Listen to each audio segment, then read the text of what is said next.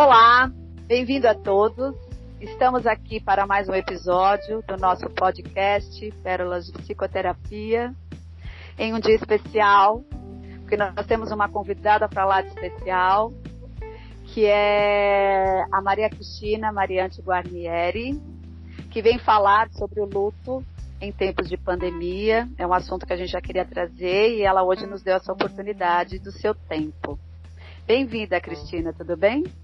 Tudo bem, Sara. Obrigada pelo convite, obrigada pelo convite, Viviane. É um prazer estar aqui. Que delícia, é especial estar aqui. Prazer é todo nosso.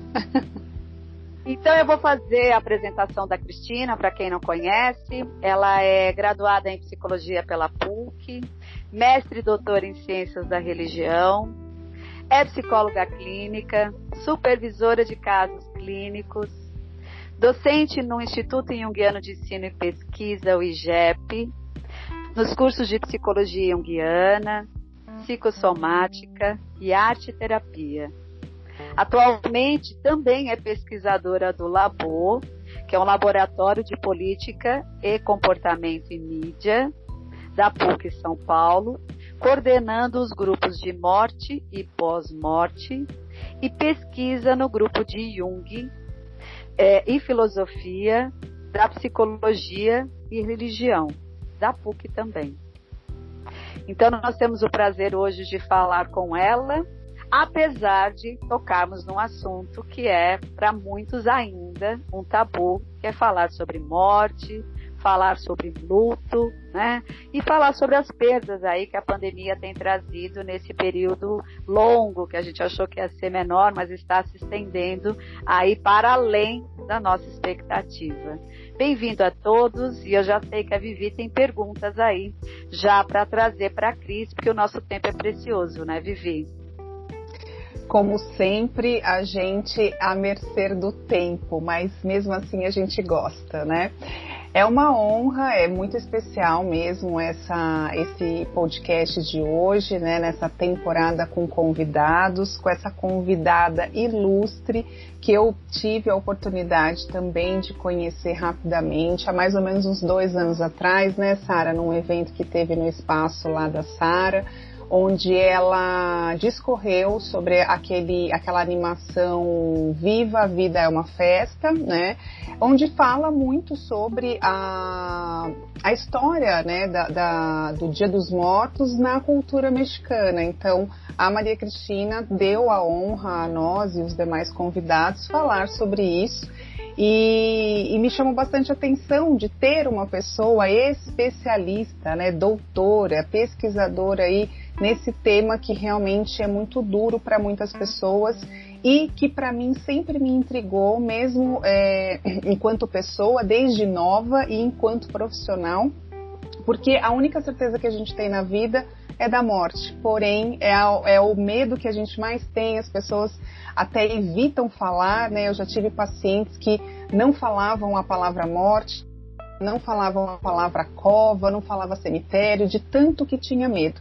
Então, é, Maria Cristina, eu gostaria de começar aqui a nossa rodada de perguntas, é, questionando como é que foi a sua trajetória, né? O que que aguçou? Qual foi o bichinho que te mordeu para poder realmente falar sobre esse tema que é, é bem complicado, é bem delicado para a sociedade em geral, mas tão necessário. Então, qual foi a trajetória da Maria Cristina nesse tema? Bem, a questão é ótima e longa, mas eu vou tentar ser breve. Primeiro quero de novo agradecer estar aqui, estar com todos, né? Vamos ver se a gente pode conversar um pouquinho de uma forma mais é, agradável, embora eu acho que sempre falar sobre morte faz com que a gente valorize e viva a vida. Não é à toa que você lembrou aí da, da animação da Pixar que a gente né, trabalhou aí há um tempo atrás e que foi muito gostoso a gente poder falar né, de como é bom viver essa vida. Né? E eu vou dizer para você que eu acho que se eu quiser marcar um início sobre meus estudos, tem a ver com uma fala de uma menina ainda fazendo formação, iniciando a formação após terminar a graduação, eu fui fazer uma especialização em psicodiagnóstico, algo assim, que eu atendia crianças. E, e lá naquele momento, né, a minha supervisora é, clínica disse assim: a única coisa que eu não faço é atender perda de crianças ou perdas de algum nível. E eu, né, naquele momento todo forte, iniciante, virei, eu também não. E tudo bem, né? Achei que a gente podia fazer que nem uma pizza, escolher o pedaço que mais gosta, né? Hum. Então eu fiquei muito animada que ela tinha uma definição do que ela não ia fazer. E todo mundo que começa a, a clínica sabe que quando a gente diz não vou fazer tal coisa, é aquilo que a gente mais faz, né? E ao mesmo tempo todo mundo sabe, quem é iniciante em psicologia, sabe que a gente vai trabalhando com o que chega, não tem esse negócio de escolher. E exatamente com esses dois momentos eu começo a trabalhar em consultório e é, naquele momento de propagação, uma cliente me encaminha para uma psicóloga é, que atendia no HC, né? e ela precisava de uma psicóloga perto que pudesse acompanhar uma mãe que estava perdendo o segundo filho. É, eu era inexperiente, né? E, mas a, a, coragem da inexperiência sempre foi algo que talvez tenha me conduzido e me conduz até hoje, porque a gente sempre continua inexperiente em algum nível, né? E eu falei, claro, pode dar meu nome, mas não tinha a mínima ideia do que eu iria enfrentar, né? E eu digo que eu tive uma mestre de cara, que foi essa mãe. Ela que me ensinou tudo e ela que fomentou todo o meu desejo de conhecer, né, este precioso momento que é a perda daquele que amamos e que atravessa o sofrimento e toda a complexidade da nossa vida, né?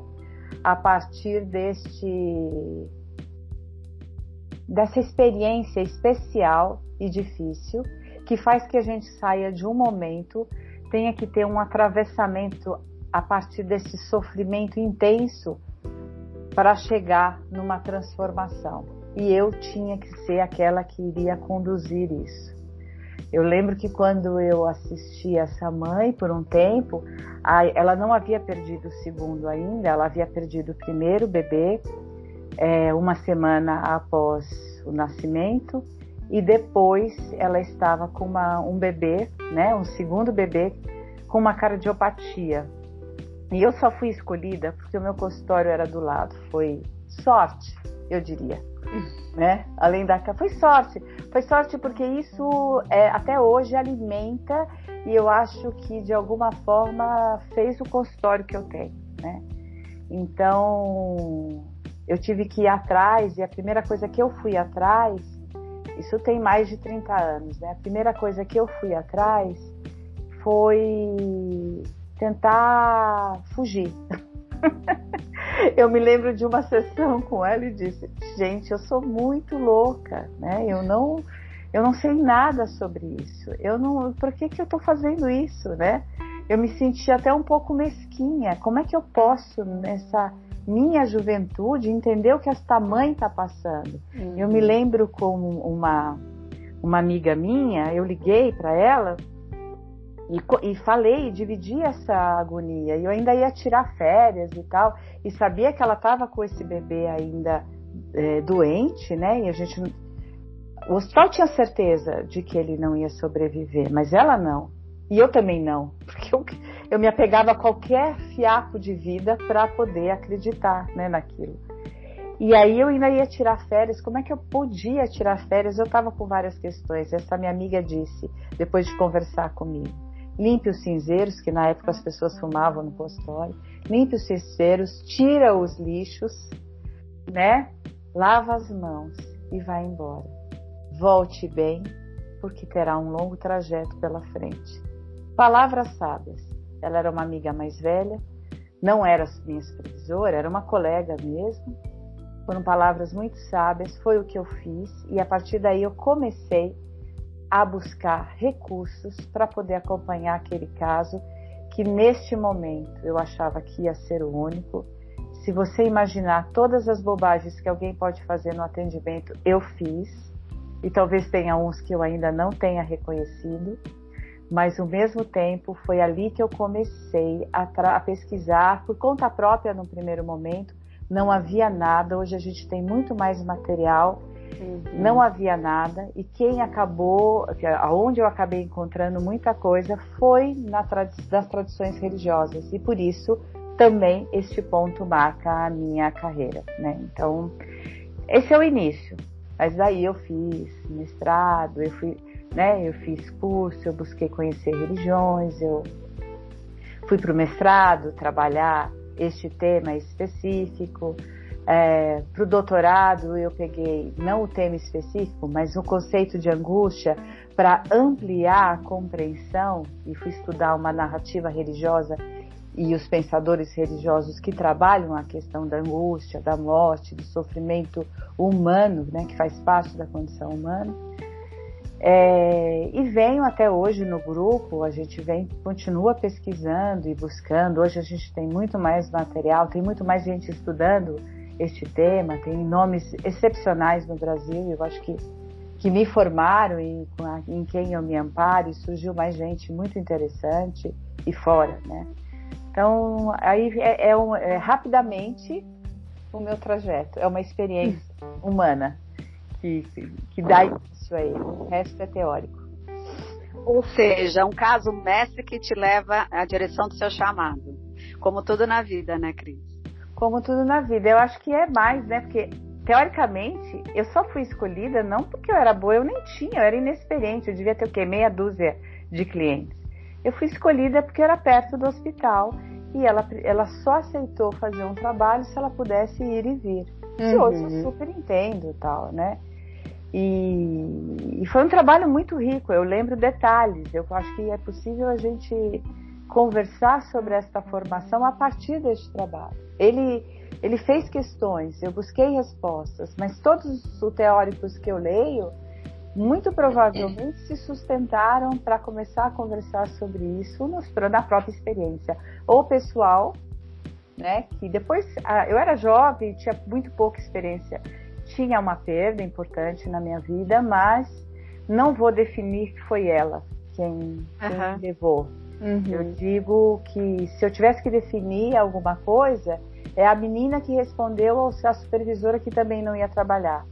Eu não era doida, eu achava, eu tenho medo da morte de todo mundo. E eu partia desse princípio. Para que, que eu vou trabalhar com um tema desses que eu tenho medo, né? Sim. Então, lembrando a Clubber Ross, que ela disse que o medo da morte sempre existiu, né? A única coisa que mudou foi, e ainda existe, a única coisa que mudou foi o modo como a gente lida com ela, né? E isso acho que aconteceu na humanidade e não significa que melhorou o modo da gente lidar, piorou bastante, mas no individual isso aconteceu comigo e eu diria que é, hoje eu vejo a morte mais de forma mais real e lido melhor com ela. Pois é, pegando esse gancho que você está trazendo, né, em relação à, à, ideia, né, de como a morte circulou pela humanidade através dos tempos, eu é, tenho uma curiosidade muito grande, eu não tinha ouvido você falar ainda sobre isso, por isso que a gente escolheu esse tema também para tratar aqui como pergunta. Como que funcionou esse processo histórico dos ritos de morte e funerais na humanidade, né? Você que se envolveu bastante com isso, é, conta um pouquinho para gente o que, que você conhece sobre isso, desde os primórdios, quais foram os primeiros sinais, né, de que é, as pessoas se reuniam em torno de de ritos, né, para fazer uma cerimônia em torno da morte. Tem umas histórias desse gênero? Tem, e tem uma história mais importante, é o que nos faz Homo sapiens. Todos os antropólogos já chegaram à conclusão que o Homo sapiens, aquele que pensa sobre si mesmo, aquele que começa a pensar, a gente caracteriza como ponto inicial a linguagem o uso do instrumento e os ritos fúnebres. É sempre não citado isso, né? mas é meio comum já sabermos que a, a, consciência, né, o início deste Homo sapiens, ela se dá exatamente por essas três frentes. A gente sempre fala uh, pelo início do, da linguagem, pelo início do, do, uso do instrumento e esquece de lembrar os ritos fúnebres.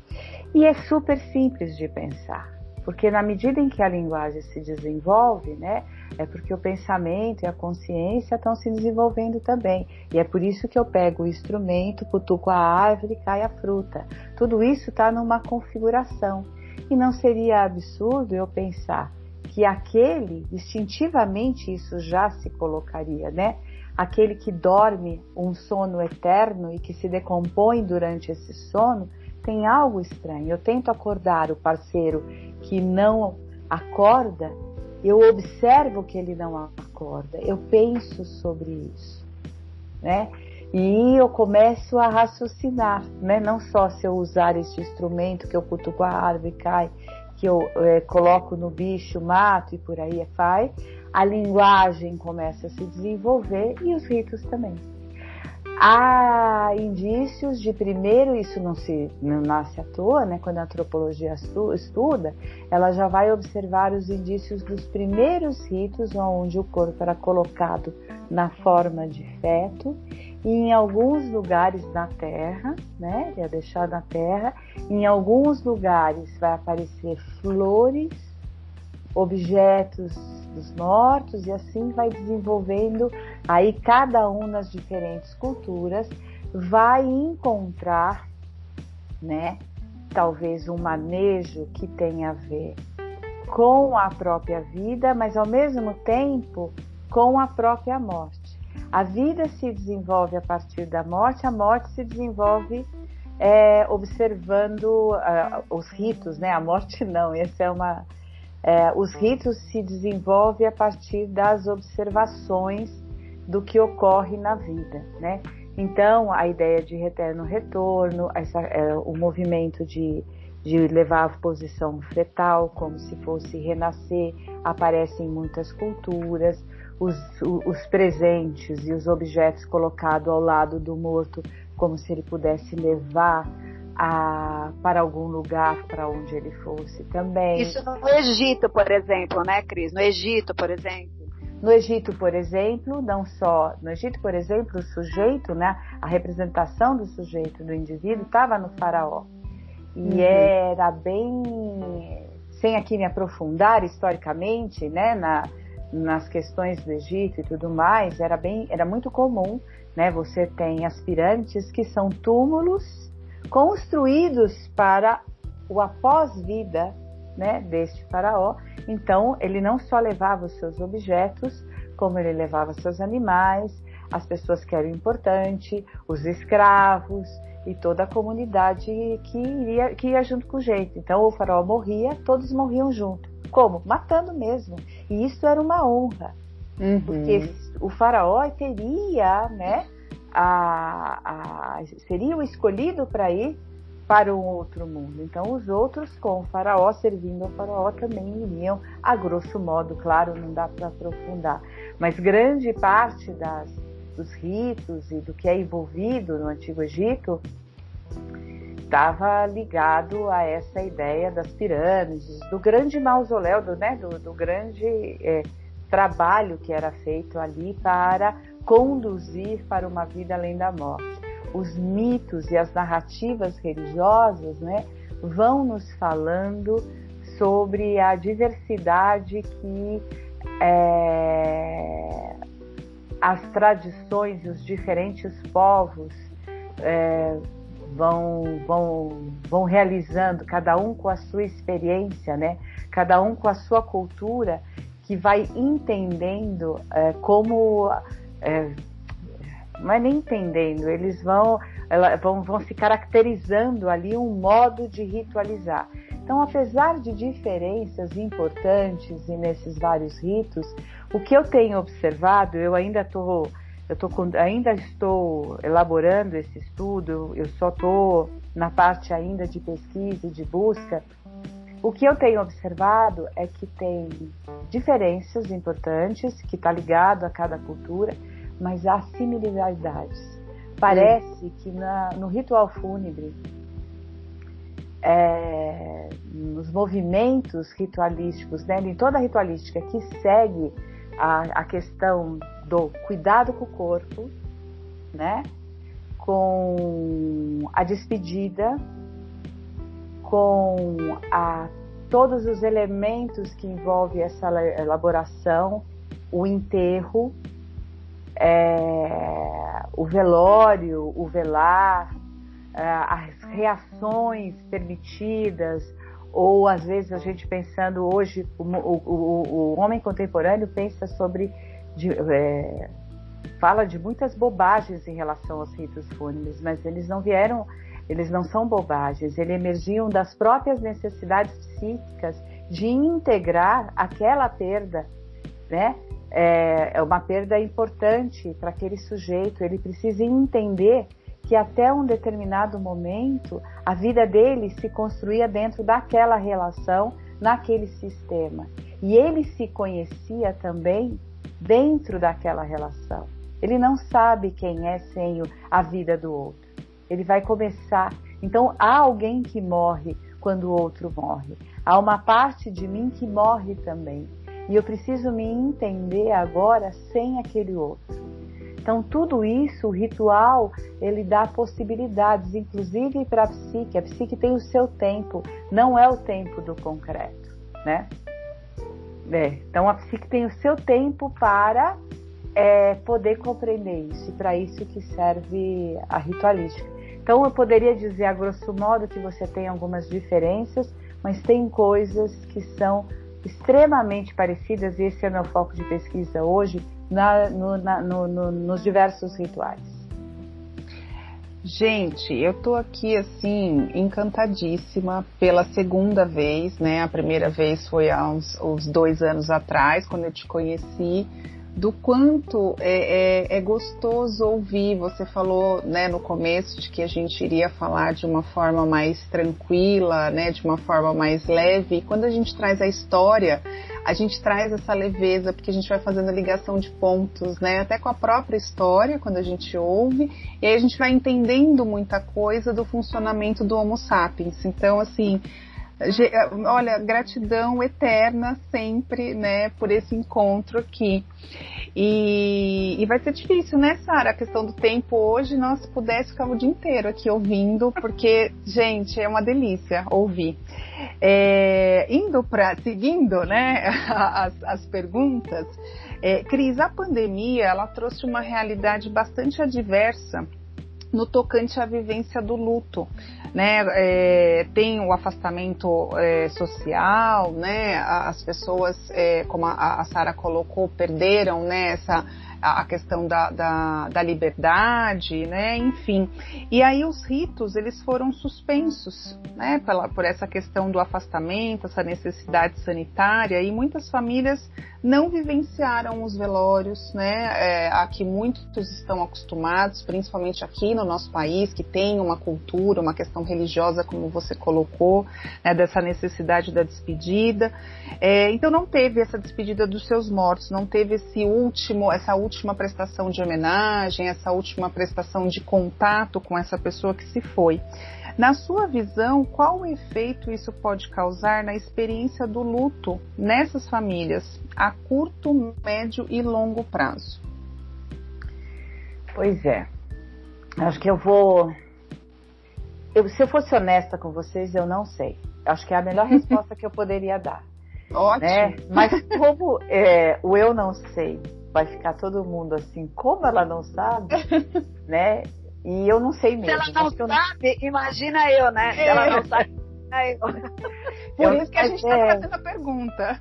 É, exatamente. Mas o eu não sei, eu acho que é a melhor resposta que todo mundo poderia dar. E eu vou começar por ela, porque eu estou em observação, eu vivo este tempo, eu estou neste tempo também. E meus clientes e as pessoas que perderam pessoas agora. E aí tem duas, duas, duas questões importantes. Há perda pelo próprio Covid, mas há perda que não é pelo Covid. E há confusões e estranhezas também naqueles que estão vivendo outras perdas que não o Covid. Então, há outras complicações que a gente não consegue ter clareza ainda do alcance das sequelas, acho que a gente poderia chamar assim, dessas questões. Porque envolve muitas frentes. É por isso que, além da gente não saber o alcance das sequelas, tem muitas coisas que a gente está experimentando pela primeira vez.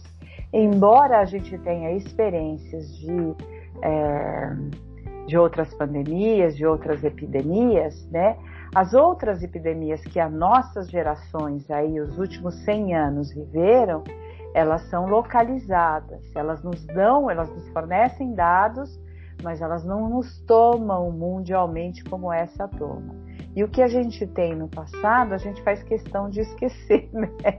E parece que nada mudou muito de lá. Essa também é uma característica de estudar o tempo, a história, de observar que a psique ela tem dificuldades em se adaptar mesmo, porque tem muita coisa que é igual desde sempre, né? Então, a gente sabe pouco sobre o vírus, muito pouco, hum. e o que a gente sabe funciona da mesma maneira que a gripe espanhola, que as outras epidemias, isto é, o que a gente tem clareza é um certo distanciamento social, a não aglomeração, alguns procedimentos para debelar a infecção, que resulta de contato com esse vírus, como impedir a propagação através da higiene, né? E, e dos cuidados aí de uso para poder impedir a alta transmissão que o vírus tem.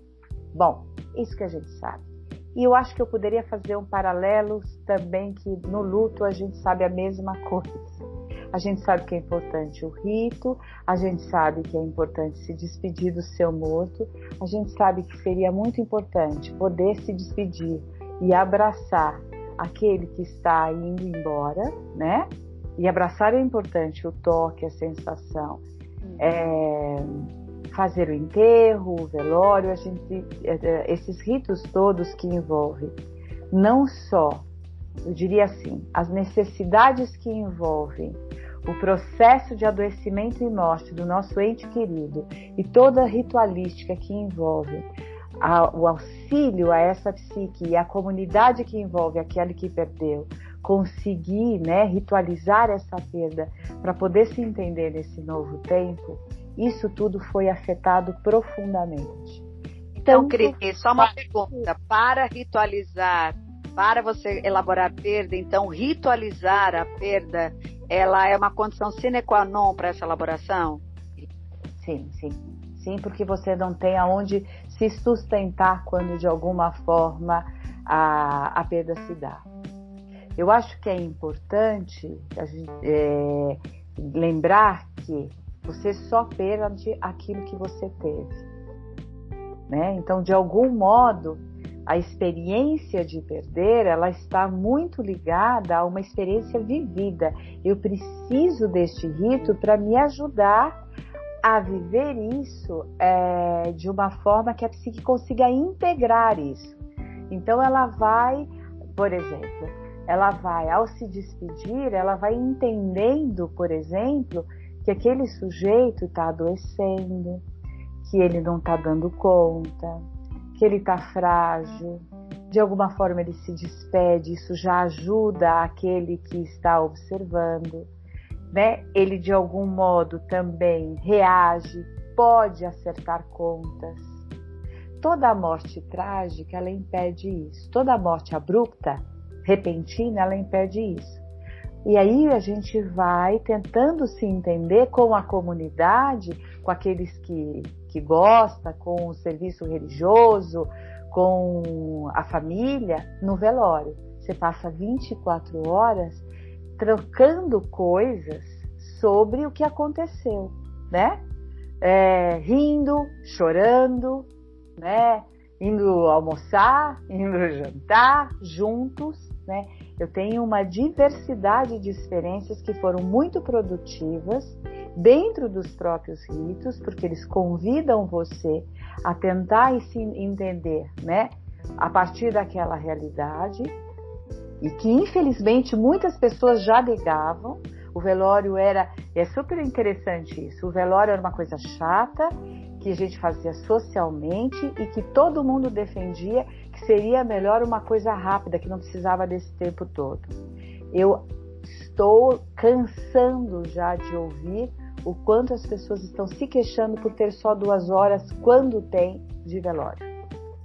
Parece queixando porque queriam mais ou queriam menos? Hoje queriam mais. Paradoxalmente, a crítica contemporânea que tudo isso era bobagem parece estar se mostrando pela ausência, essa é uma primeira percepção que eu tenho. Uhum. Parece que está se mostrando pela ausência o quanto era necessário. Então, você tem coisas, né? Por exemplo, o número de acesso que o Vaticano teve durante as missas, durante a, a, a, a bênção que ele fez aí no meio da pandemia, justamente por causa da dor da perda lá na Itália e no mundo inteiro, e, e, e o modo como todas as religiões estão usando a internet e a, o aumento e um aumento do número de jovens no acesso aos serviços religiosos parece indicar que aquilo que antes a gente criticava e achava uma bobagem começou pela sua falta e isso é bem a questão da morte mesmo, né? hum. né? Começou pela sua falta perceberem, as pessoas estão percebendo a necessidade. Ah, uma das dores grandes que eu tive foi uma cliente que perdeu o pai. É, vocês duvidem um pouco quando eu falo de dores grandes. Todas para mim são grandes porque dizem respeito ao sujeito que está perdendo, né? Mas uma dor grande foi assim: ela estava perdendo o pai, mas ela estava perdendo o pai por envelhecimento, de uma cardiopatia há muito tempo e eu a vinha, vinha acompanhando. E quando iniciamos a pandemia, eu percebi que o pai estava muito fraquinho, que a, a, o hospital já estava deixando ele dentro, né? Isso para dar um exemplo rápido. E em casa, pedindo para não levar tanto para o hospital, que foi o procedimento de que quase todos falaram. Veio um bichinho aqui para mim e disse assim: fala o que está acontecendo para ela, porque ela não estava ligada na questão do Covid. Não estava nem aí que as pessoas ela, que estavam fazendo passeatas ou que estavam é, reclamando de estar em distanciamento social, ou mesmo aqueles que já estavam fazendo todos os procedimentos. Ela saía porque ela precisava sair para atender o pai.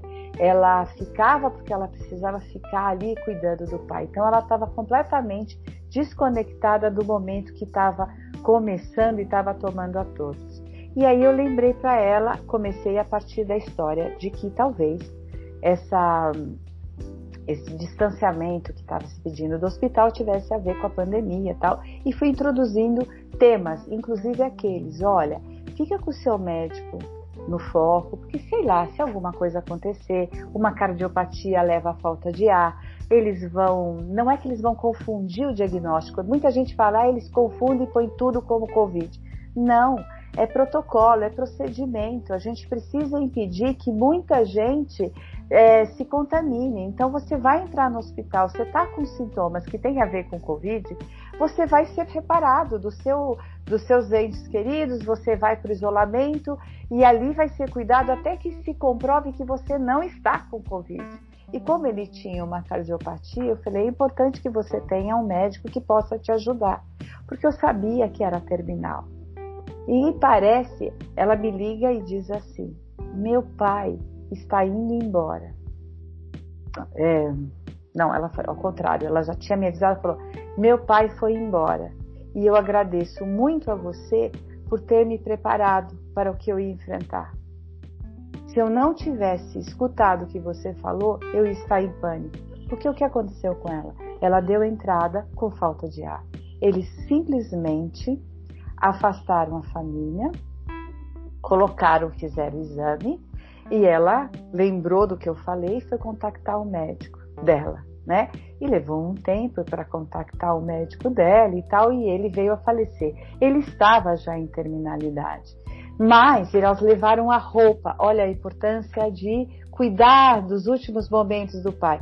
Já não havia conseguido ficar. Aí a irmã chega com a roupa e o médico diz: Não, não podemos colocar. ela vai e explicou o procedimento para evitar infecção nos enterros que estão fazendo. Isso é cruel. O sofrimento da irmã foi demais. E aí ela tinha conseguido contactar o médico e o médico assinou dizendo que ele tinha uma cardiopatia. A felicidade dessa família de poder vestir o seu morto foi o primeiro dos processos que eles alcançaram que parecia poder fazer alguma coisa. Eles já não tinham podido ficar nos últimos minutos do pai. Agora, pelo menos, eles podiam colocar o terno do pai e podiam ir até 10 pessoas ficarem rezando por duas horas.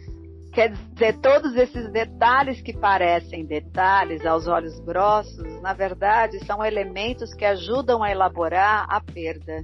Porque, na verdade, quem perde é o ego. Então, todos os recursos, eu imagino que, que vêm lá desde os primórdios, todos esses processos, como as culturas realizaram seus ritos, vieram a serviço do quê, né? De dar ao ego a condição de elaborar uma perda que é insustentável para o ego. A partir então, dele é. Ah, sem isso, o que você está dizendo em outras palavras, o quanto é desestruturante, o quanto né, o indivíduo é levado a um nível muito mais comprometedor para poder lidar com essa morte, com essa perda, com essas questões ligadas ao luto.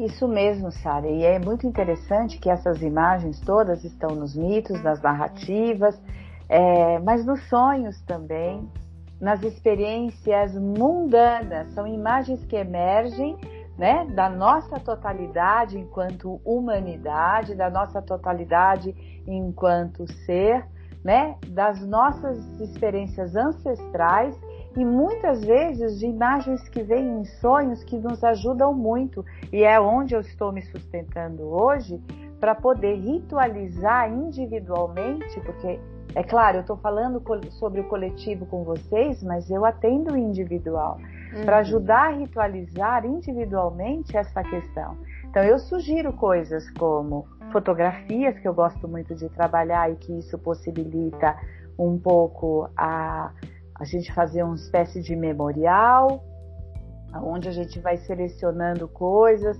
vai lembrando, vai podendo trocar e tentando entender sinais que às vezes vieram deste lugar é, que a gente nem sabe de onde vem, uma lembrança que dá um que, que acalma, é, uma história que faz rir, compensa a energia psíquica que está aí muito, né, que está descompensada por essa, por esse baque, por esse enfrentamento. É, que mais? Eu convido a ir para um lugar aonde a pessoa e o, e o, indivíduo que faleceu gostavam de estar juntos, ou mesmo que o falecido gostava de frequentar, para que lá ele possa encontrar algo que, que ajude ele a fazer um diálogo imaginário, que, né, que consiga respostas que venham da profunda do seu inconsciente ou do seu sistema psíquico, ou eu costumo dizer para todos, ou sei lá de onde vêm essas respostas, porque não do morto, nós não sabemos. Nós não sabemos os mistérios da alma, então vale a pena, né? É, o isolamento que a gente se obriga, não só na doença, que algumas podem levar à morte, até morte dentro de casa, o isolamento que os protocolos pedem, o isolamento nos enterros, esse isolamento tem sido um dos efeitos mais complicados no processo de perda agora. Uhum. Né? Não há quem não olhe para alguém que está sofrendo não tenha vontade de abraçar, né? Não se misture entre choros, né, lágrimas, suor e tudo mais numa necessidade de estar próximo desta humanidade que, se, que reconhece a mim e reconhece ao outro. Né? Então, dentro desta miséria que somos nós, dessa condição de finitude, mas também da grandeza que é cada ser. Né? Então, acho que um pouco é essa função e isso que a gente está tendo dificuldades. Eu não sei muito bem se é, eu poderia dizer que o cenário da pandemia ele piora bem. Acho que a gente tem diversas perdas envolvidas em tudo isso, É, o luto é o carro-chefe, né, neste caso, porque é, mostra, inclusive, que tudo aquilo que a gente antes entendia, como eu disse, como bobagem, começou a mostrar sua cara e sua importância. Né? Então, as pessoas. Eu me lembro, é muito difícil quando a gente não concretiza a morte. Eu me lembro de uma paciente que não viu, né, não foi ver a mãe e que não, que não foi ao enterro. Era tão difícil para ela entender que aquilo de fato havia acontecido. E não é que a pessoa não sabe o que aconteceu. Ela uhum. sabe o que aconteceu. Mas é como se fosse assim: alguém dentro dela sabe o que aconteceu. E uma legião dentro dela está brigando para encontrar qualquer explicação para aquilo não ter acontecido. Até mesmo um sonho. Ah, eu estou sonhando, eu vou acordar. Agora eu vou acordar. Eu vejo muita gente falar isso, né? Nossa, é um sonho. Eu vou acordar e eu vou ver quando eu levantar. E aí você levanta da cama e olha para o lado. Essas experiências eu não estou inventando, gente. Eu já ouvi. Você levanta Sim. da cama, você olha para o lado e você vê o outro. E aí depois você põe a mão e o outro não está ali. Você serve uma mesa, coloca dois pratos e é só um. Né? Você olha para a poltrona e você enxerga o outro ali sentadinho mas ele não tá. Olha como a psique, né? Leva Vai construindo caminhos, né, para dar sustentação a isso. Isso, você pegou o lado positivo, Sara, é isso mesmo, vai construindo caminhos para dar. Mas tem também um movimento aí de adaptação, de uhum. construção e de desconstrução, uhum. que, é que é necessário ser enfrentado, né? Então, bom. É, infelizmente, nós temos a questão do tempo. É. E esse tempo está se estendendo na contramão da nosso, nosso aproveitamento aqui. Então, eu preciso lançar. Você tem alguma coisa para falar, Vivi? Não. Eu ia falar, mas é, é, é, vamos seguir. Vamos seguir o cortejo. Porque eu tenho aqui uma última pergunta, até porque é, nós temos um horário aqui que a gente precisa seguir. E eu acho que é a extensão do que você vem trazendo, Cris. Só que a gente tem o intuito aqui de ampliar um pouco essa ideia da morte por perda de alguém, para falar um pouquinho sobre o, uh, o luto, sobre as perdas que a pandemia trouxe na vida das pessoas. E nós temos uma referência aqui de um trabalho do John Bowlby, que é um psicólogo britânico, e que trabalha a teoria do apego. E ele traduz que é, o, quanto maior o apego do objeto perdido, maior será o sofrimento desse luto. A pandemia trouxe muitas perdas na vida das pessoas para além das mortes de outras pessoas. Vieram perdas no tocante à rotina que as pessoas tinham e da noite para o dia, sem a própria escolha, tiveram que alterar. A liberdade de ir e vir, a possibilidade de estar na presença das pessoas, do seu convívio social, dos seus amigos, dos familiares. Então, isso tem gerado, sim, uma perda em escala que a gente, como você mesma diz, não conseguimos ainda dimensionar, né? É, lidar com essa frustração, lidar com essa perda, essa mudança abrupta, né, de direção, de vida, de hábitos e tudo mais. Então, é, isso a gente considera que são lutos, né? É, lutos de perdas diárias. Você entende através desse é, panorama como que a gente pode pensar né, na saúde mental a médio e longo prazo desses lutos que todas as pessoas estão vivendo, né, basicamente por tudo que a pandemia trouxe? É... Deixa eu começar. Primeiro, é, é a teoria do apego é uma das teorias que nos sustenta, né? Na verdade, a teoria do apego, da separação, né? É, é uma das teorias que sustentam todos os trabalhos em relação ao luto. Colin Parkes, que é um cara que trabalhou luto, principalmente na vida adulta, usa muito Bowlby.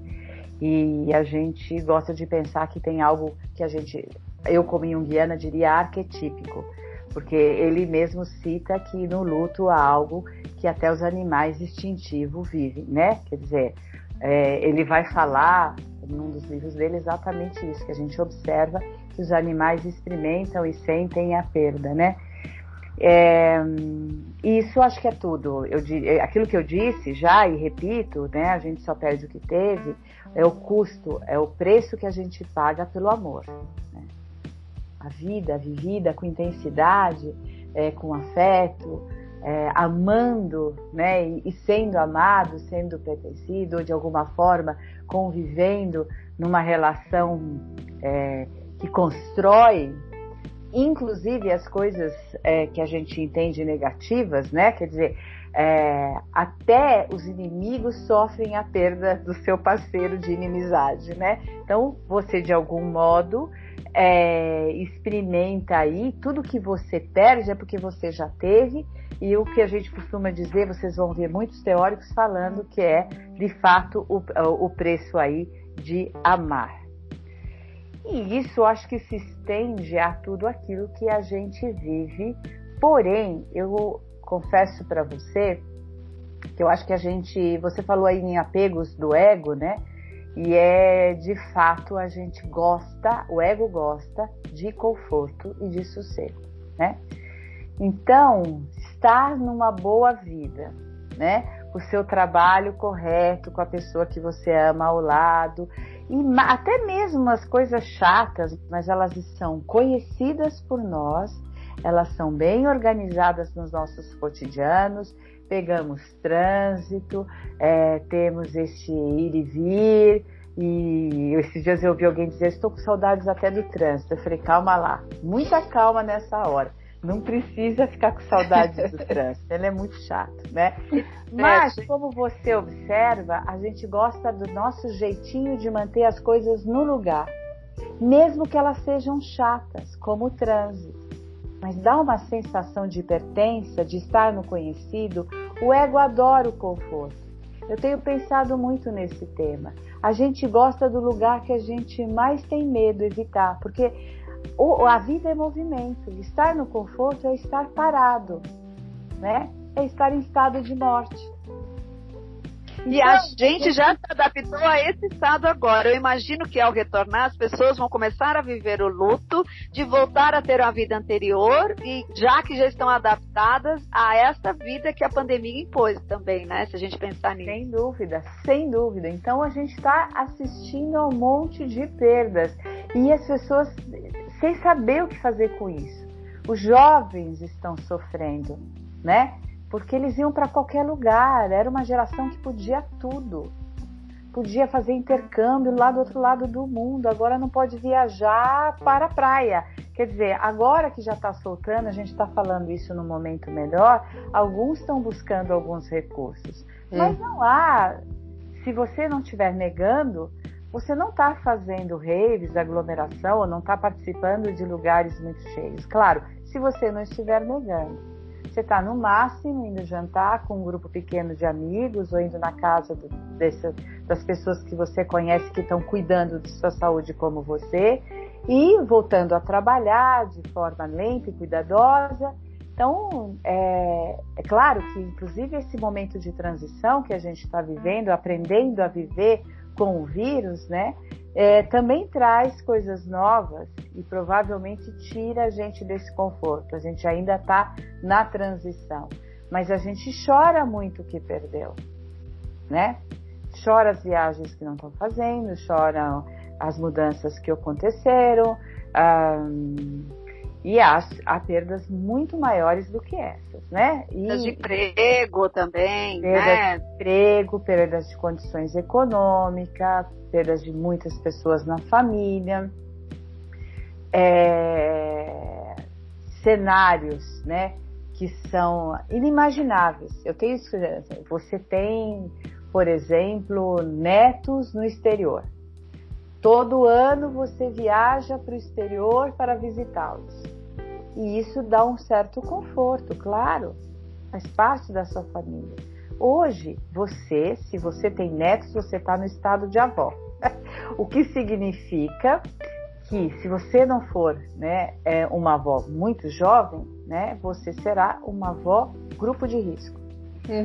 Teoricamente, você ainda não pode transitar assim por qualquer coisa para fora e provavelmente o outro também não, né? Que é muito difícil as pessoas liberarem as entradas aqui no país. Então, quando é que você vai ver o seu filho, os seus netos? Esta falta de perspectiva também, principalmente no grupo de idoso, né? Eu também tenho experimentado, né? Eu também trabalho muito com alguns idosos, tal, e eu tenho observado isso, né? A falta de perspectiva, o modo como o vírus nos encarcerou numa condição. E a gente aí tendo que viver as coisas que a gente fazia e não pode fazer. Às vezes a gente brinca dizendo que gostaria de fazer algo que, como o trânsito, né, que já tá aí os saudades até do trânsito, mas a gente às vezes fala de uma coisa séria. Quando é que será que eu vou ver meus filhos e netos, já que eu não posso nem sair da minha casa, quanto mais viajar? Então, há perdas importantes que estão sendo vividas. Mas eu também acho que o vírus lembra que a gente está sempre perdendo e está sempre podendo transformar. Isto é, quando a gente não tem saída, quando a gente está num polo onde a gente não tem saída, quer dizer, isso não dá mais e aquilo também não, é aonde pode, se a gente for observar claramente o que está vivendo, aonde a gente pode é, operar transformação. Eu estou lembrando aqui de um colega que eu estava ouvindo hoje, conversando com ele, que ele é capelão num hospital dos Estados Unidos, Roberto Miguel, e ele estava observando todas as narrativas religiosas, né? E ele conta que há três momentos, né? Este anterior, a transição e o renascimento. Então, a morte, né? Há os três dias lá no túmulo e a ressurreição. E todas as narrativas você vai encontrar esse movimento, né? Há o dia, é a noite, e há o novo dia. Quer dizer, estou aqui lembrando dele que ele citou isso. E o grande problema é que todos nós, né, e eu citei ele porque ele falou, o grande problema, e eu concordo com ele, é que todos nós não queremos saber da primeira, mas a primeira nos aparece, ela nos é imposta, uhum. a perda, a dor, as dificuldades, os sofrimentos e tudo mais. E a gente quer chegar na terceira, na ressurreição, de modo rápido como apertar essa tecla e desligar essa, essa faladora aqui que está diante de vocês.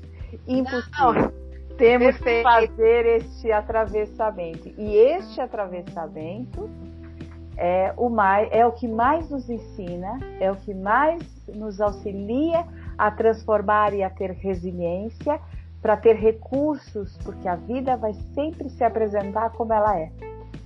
E a gente tem que aprender a conversar com ela, né?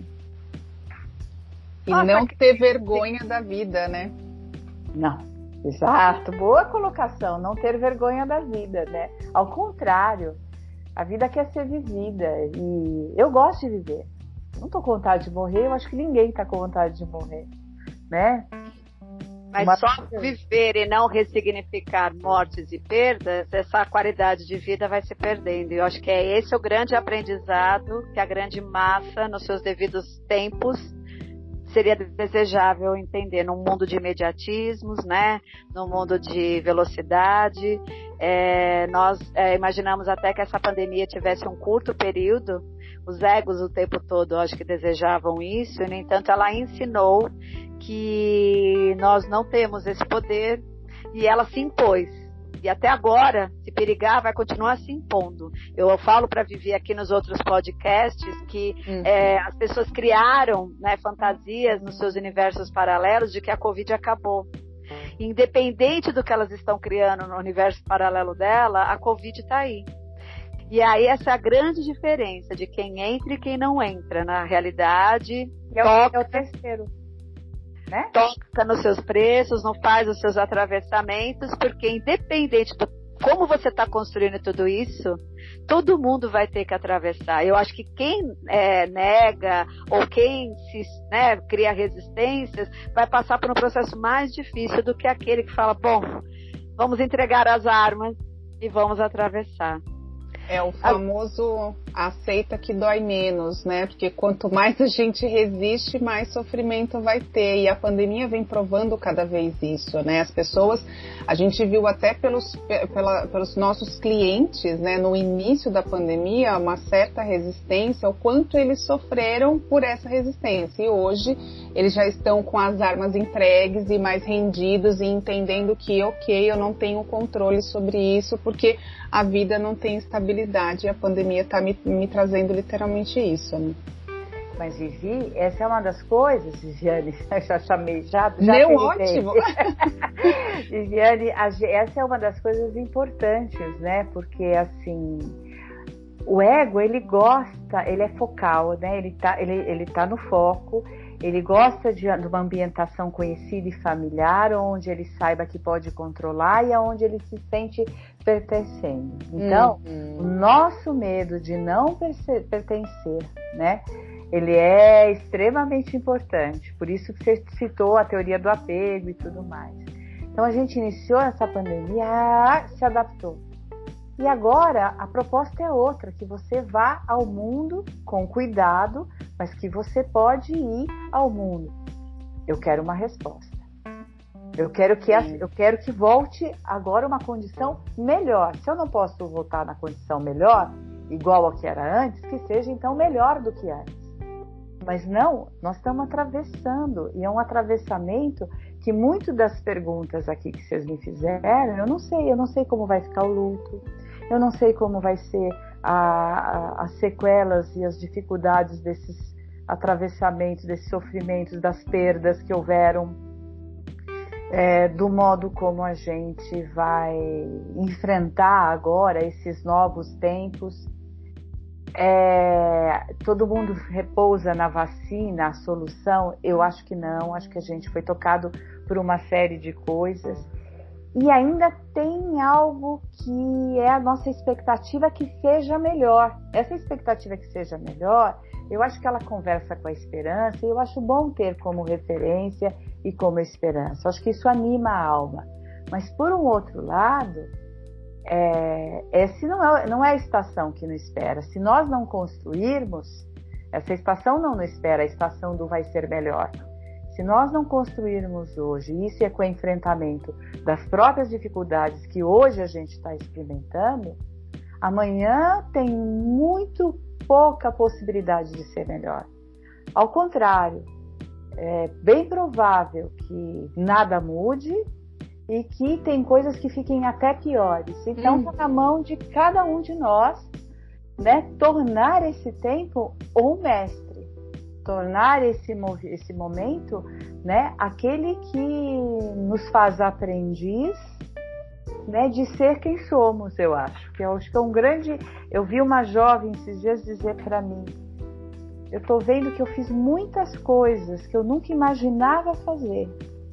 E eu estou aqui dentro da minha casa, rodando o quarteirão ela está dizendo que ela conseguiu lidar com o aprisionamento de uma forma tão criativa, que ela chamava de aprisionamento, inclusive, tão criativa e tão ampla que ela, ela se reconheceu em ações que ela nem imaginava. Então, que ela está pensando em como vai ser conforme ela for saindo. Ouvir isso de uma menina de 18 anos é muito rico. É. Né? Essa menina ela sim, eu acho que tem grandes chances de fazer algo melhor, né? De transformar a vida dela em algo mais rico e abrir mais possibilidades. Ela se fortaleceu, ela se encorajou. A perda tem isso, né? A perda nos apresenta a nós mesmos, mas principalmente a um novo de nós que começa agora. Muito bem. E Fala, Cris, só para complementar o que você falou, é, acho que tem uma semana, não lembro agora, você participou aí de uma explanação com a, a, lá no IGEP, com a Santina, com o Valdemar, né, sobre arte terapia, e vocês falaram muito disso é, do quanto vocês fazem com os clientes de vocês e o quanto isso é rico no processo, não só pelo fato de estarmos na pandemia, mas o quanto vocês conseguiram aguçar a criatividade dos clientes utilizando os próprios recursos do ambiente doméstico. né? De fazer o, o, cliente olhar para aquele recurso que está ali, que muitas vezes ele olha um objeto, uma escultura, por exemplo, de arte, e ele nunca olhou aquela escultura com a mesma visão que vocês, enquanto profissionais ali que estão né, caminhando com eles nesse processo, faz olhar. Então, é, você trazer esse relato dessa jovem, dela conseguir ressignificar por meio da, da, dos recursos domésticos dela, isso realmente é muito rico. E eu espero que nós também estejamos conseguindo fazer isso com os nossos clientes e que os nossos ouvintes aqui também possam estar num processo como esse buscando recursos criativos dentro da sua domesticidade, se pode se dizer assim, né? Mas dentro da sua casa, né? Do seu próprio lar. Muito bem. Eu tenho que dar a notícia ruim da história, que a gente também tem que lidar com o apego da nossa entrevista e desapegar, porque o tempo urge. Ah, a gente está num luto agora. Nós vamos perder né? Cada um na sua elaboração agora. Cada um na sua elaboração agora. Cris, Exato. não tem como agradecer. Você deu esse tempo pra gente. É, as pessoas que nos ouvem vêm de grupos diversos, de pessoas que estão ligadas aos estudos da psicologia, pessoas que não são da área. Eu espero que dessa forma, né, é, a gente tenha trazido um ponto de luz aí na consciência para um monte de gente e todos, de qualquer forma, teve que entrar em contato com luto, com perda, com frustração, com negação, com aceitação, com atravessamentos. Então é para eles, né, que a gente pensou nesse dia. É... E, infelizmente, o nosso tempo é restrito, todo mundo tem dado uma devolutiva que espera que a gente possa estender esse tempo. Acho que a gente estreia isso com a Cris, porque é o tempo recorde que a gente teve de podcast, é. mas as pessoas já estão pedindo isso da gente e para lembrar e para provar o quanto tem muito material, quanto tem conteúdo, né, o quanto tem sabedoria aí no que a gente conseguiu trazer que, com você, que gentilmente deu esse tempo pra gente. Eu queria agradecer a sua presença, sei que a Vivi também está em êxtase, porque ela já deu a dica várias vezes aqui. Sim. E eu queria que você fizesse alguma consideração final, pudesse dar até é, os contatos em relação ao seu trabalho, coisas que você acha que é interessante passar para o público que ouve a gente. Ah, então, eu sempre, sempre agradeço a oportunidade de conversar, né? Não só com o público, mas com pessoas tão queridas, né, que me receberam tão bem. Eu acho que viver é isso, é encontros, é bons encontros, né? É... Acho que eu vou terminar com uma outra história. Eu sou uma contadora de histórias, acho que mais do que.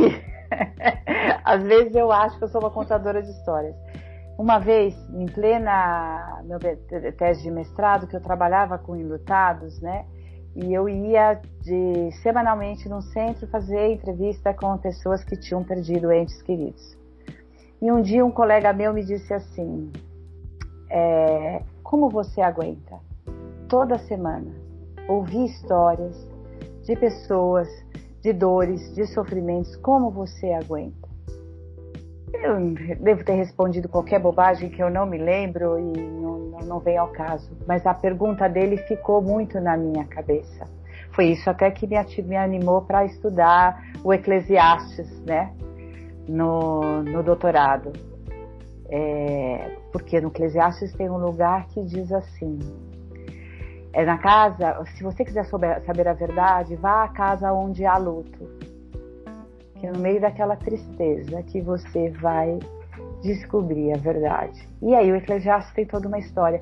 Quando ele me fez essa pergunta, eu pensei, porque eu gosto de viver, porque a vida tem bons encontros, porque é muito importante a gente aproveitar a intensidade de cada instante.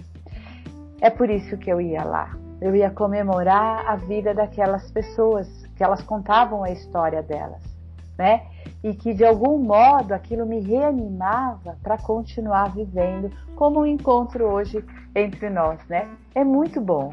É saber que tem um fim que ressignifica com muita preciosidade essa nossa existência. Viva a vida, vamos lá, né? Obrigada, gente, muito obrigada mesmo, muito obrigada. Viva a vida. Quero me despedir aqui. Olha, beijos a todos. Uh, aguardem o próximo tema do podcast e até semana que vem. Até, beijos a todos, gratidão mais uma vez. Que agradeço, obrigada.